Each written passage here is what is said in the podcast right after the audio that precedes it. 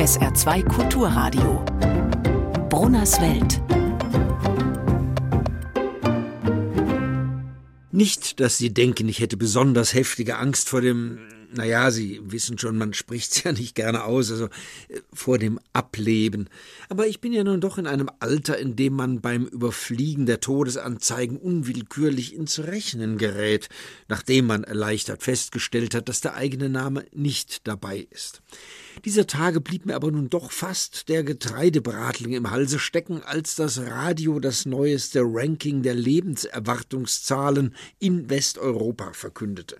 Von 16 berücksichtigten Ländern landete unsere Bundesrepublik für die Männer auf Platz 15, die Frauen nur wenig besser auf Platz 14.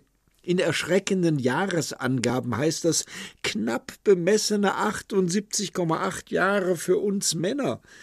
Barschek und ihre Geschlechtsgenossinnen können sich dann noch weitere fünf Jahre ihren Aperol schmecken lassen. 78,8 Jahre, da gerät einem jenseits der 70 das drohende Ende doch trotz zunehmender Kurzsichtigkeit in beängstigende Sichtweite.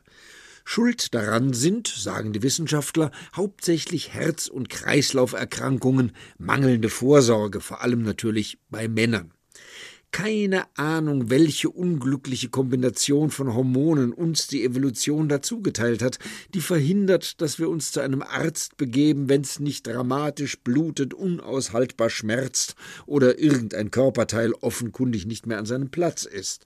Ist halt so. Pflaster drauf, Schnäpschen dabei, geht schon. Unerfreulicherweise ist zur gleichen Zeit wieder mal oder noch immer die gute alte Rentendebatte im Gange. Könnte man nicht doch vielleicht bis 70 oder wenigstens bis 69 arbeiten, bei dem Facharbeitermangel und den schwächelnden Rentenkassen und bevor man sowas wie eine Bürgerversicherung in Erwägung zieht, bei der sich dann auch die gehobeneren Einkommensschichten am Solidarpakt beteiligen müssten. Die Ökonomen der Deutschen Bank, einer Institution, die ja seit jeher als Hort sozialen Vordenkens gilt, schlägt vor, dass man das Renteneintrittsalter doch an die Lebenserwartung koppeln könnte. Also wer droht, länger zu leben, kann auch länger arbeiten. Das würde den Druck verringern, immer wieder andere Stellgrößen wie den Beitragssatz oder die steuerfinanzierten Mittel des Bundes für die Rentenkasse anpassen zu müssen, heißt es da. Und es würde verhindern, dass die Rentenjahre stärker steigen als die Beitragsjahre. Ja, äh, nee, ist klar. Eine andere Studie hat ja auch festgestellt, dass längere Lebensarbeitszeit die Lebenserwartung deutlich verkürzt. Das müssen die Deutsche Bankökonomen wohl auch gelesen haben.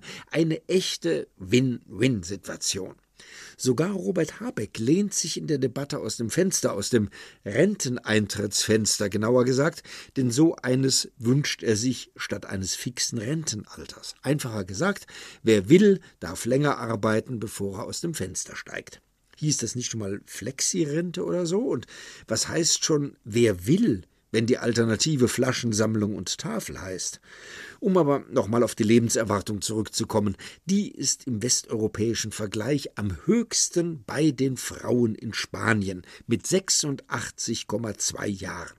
Also, liebe Mitmänner, sollte es eines fernen Tages knöchern an ihre Türe klopfen und sie durch den Türspion etwas aufblitzen sehen, das eventuell die Reflexion eines frisch geschliffenen Sensenblattes sein könnte, zögern Sie nicht, im schönsten Falsett anzustimmen L'amour est un oiseau rebelle. Sie wissen schon, Carmen, erster Akt, da tam tam tam Tadam, dam, dam. Ja, mit etwas Glück dreht der unerwünschte Gevatter dann nochmal ab.